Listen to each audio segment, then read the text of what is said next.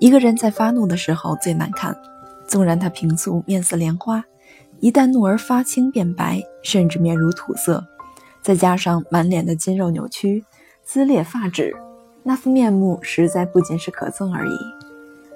俗语说：“怒从心上起，恶向胆边生。”怒是心理的，也是生理的一种变化。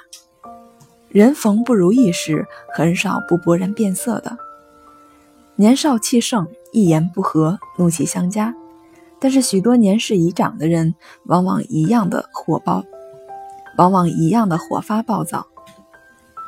我有一位阴长，已到涨潮之年，并且半身瘫痪，每晨必阅报纸，戴上老花镜，打开报纸，不久就要把桌子拍得山响，吹胡瞪眼，破口大骂。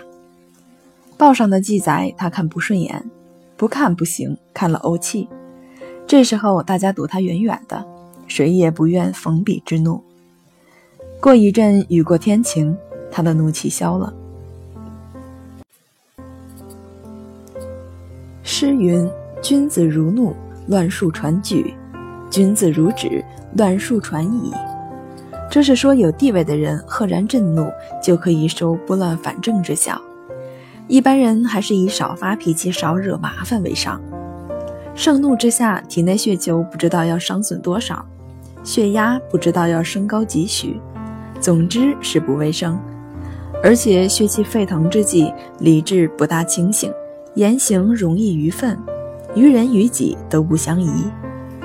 希腊哲学家埃皮克蒂特斯说：“计算一下，你有多少天不曾生气？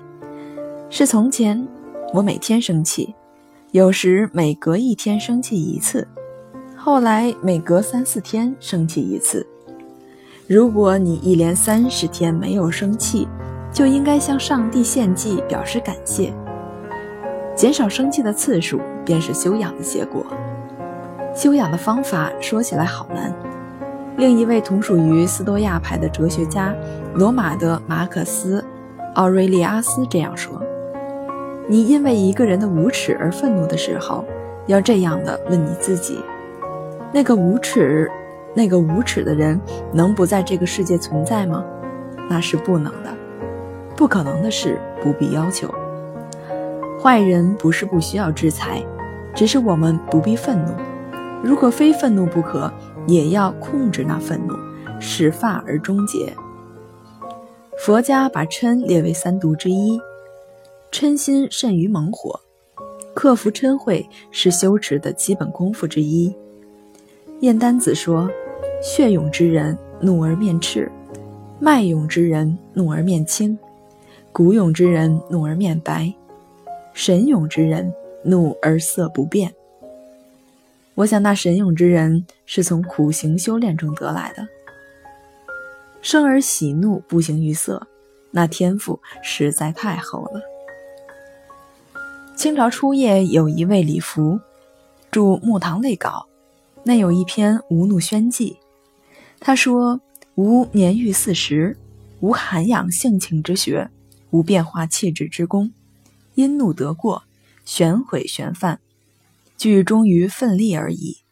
因以无怒名宣，是一篇好文章，而其借景恐惧之情溢于言表，不失读书人的本色。”